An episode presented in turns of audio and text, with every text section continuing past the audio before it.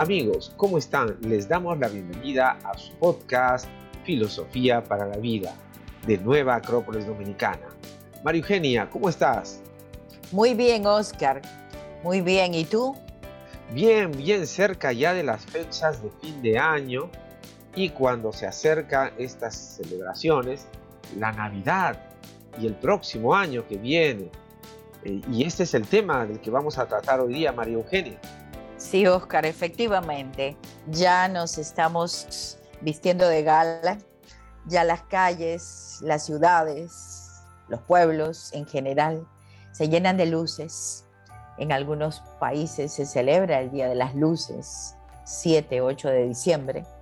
Y bueno, y vamos teniendo un algarabío en, en el espíritu navideño de la gente. Ya está adornada las tiendas, las casas, las familias están ya listas o por lo menos se están preparando para poder recibir la Navidad, una fecha tan importante en todo el mundo. ¿Y de dónde viene la Navidad?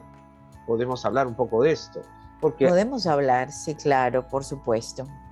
Porque digamos que según nuestra formación, viene del nacimiento de Jesús. Sí, es la tradición, la tradición cristiana del nacimiento de del Maestro Jesucristo. Además del, nacimiento de Jesús, como se dice en las tradiciones cristianas, también este 25 o los 25 de diciembre, 24 de diciembre 25, es el nacimiento del sol. El sol invictus, una fiesta estacional romana muy antigua. Y este día es donde el sol vence a la oscuridad y empieza también una fiesta estacional que está relacionado con el cambio de estación, con el solsticio de invierno.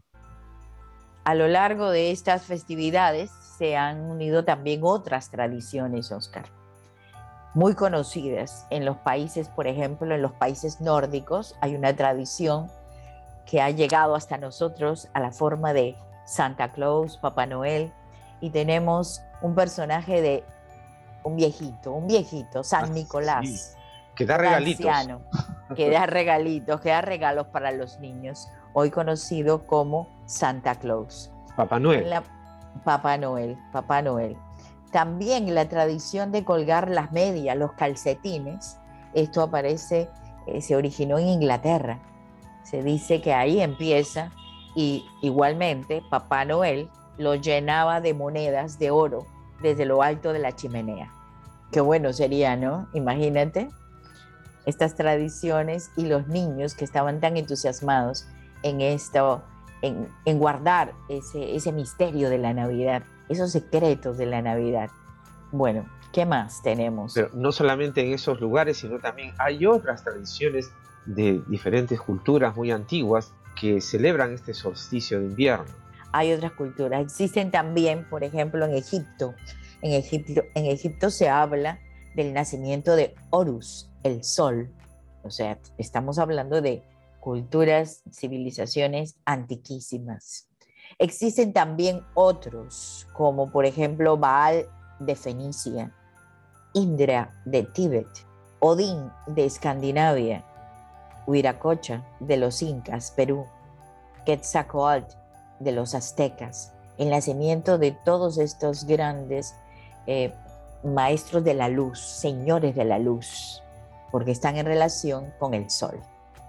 Y finalmente, como hemos dicho, llegamos a las celebraciones de la Navidad, tal como las conocemos actualmente, mundialmente conocida. Y una estrella que anuncia el nacimiento, y los reyes magos también que adoraron al niño. Bueno, todo esto vienen de tradiciones milenarias. Los romanos en estas fechas celebraban las fiestas saturnales en honor al dios Saturno, Cronos, el tiempo. Ceremonias, ritos, eh, visitas familiares, se daban regalos, eh, buenos, buenas comidas, en fin, había mucho, mucho que, que compartir originalmente y hasta ahora estamos esperando esas fechas después de haber pasado unos ciclos, una, una Navidad diferente el año anterior, los dos años anteriores, este año ya nos espera algo eh, más motivador, creo yo, ¿no? Así es. Y también no olvidemos que en Roma, en aquellas épocas, se celebraban también cultos a Mitra y a Zoroastro que coincidían por las mismas fechas que después se declaró oficialmente nacimiento, el nacimiento de Jesús, la Navidad. Sí, sí, sí. Vemos que estas tradiciones, los ritos, eran una forma de celebrar los ciclos de la naturaleza como estaciones del año. Se trata del nacimiento del sol, como lo habíamos dicho, y estas culturas entendían que como el nacimiento de un dios, el dios, el sol, eh, simboliza el vencimiento, el sol vence, a la oscuridad. Se puede, eh, también podemos decir que en este tiempo navideño hay significados muy especiales de unión, de fraternidad, de, amor, de paz, de tranquilidad. Eh, vamos, para todos nosotros, esperamos que el mundo pase por un momento de paz, de paz. Después de tantas eh, situaciones complicadas que hemos vivido en los últimos tiempos. Y un poco también sería una buena manera de, de poner una cara diferente al famoso consumismo y materialismo que nos arropa en estas épocas. Sería una, una buena, un, buena, un buen trabajo interior, más de reflexión, más de, interiorización, que salir alocadamente a hacer compras navideñas. Es una época donde Roma, también haciendo memoria, memoria, se decía que, que en Roma había un personaje muy importante llamado el dios Jano. Jano era el dios de los inicios, o sea que aquí vamos a unir después de la semana, después de la época navideña, vamos a unirlo con el comienzo del año, el inicio del año. El fin y el comienzo del año. Claro, el alfa y el omega, el principio y el fin o el fin y el principio en este caso. En esta época se remonta al dios Jano. Jano recibió de Saturno la capacidad de conocer el presente, el pasado y el futuro. Y Jano es el que el dios de las puertas, el que abre las puertas, el dios de los inicios. Cuida cada acción que cuando uno empieza un proyecto, que uno empieza algo que se ha comprometido, ¿qué vamos a hacer el próximo año, Oscar? ¿Qué, ¿Cuál es nuestra lista para, de proyectos, de planes para el próximo año? Hemos cerrado este ciclo 2021 y vamos a iniciar el nuevo ciclo 2022. Hay que organizar los proyectos, y hay que, y hay que hacer un plan de ejecución de estos proyectos. Por supuesto, claro que sí. Jano cuida esta acción, esta acción de estos proyectos, de estos planes para iniciar. Y Jano es un dios que tiene dos rostros, uno que mira hacia el pasado y otro que mira hacia el futuro.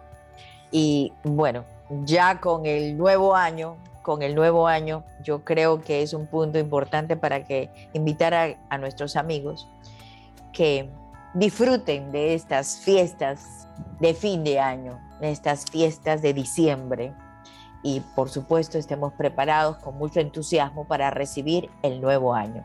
Terminando, un mensaje para todos nuestros amigos oyentes, amigos y amigas oyentes, un mensaje de una feliz Navidad, un próspero año, un año lleno de, de realizaciones y muchas bendiciones para todos.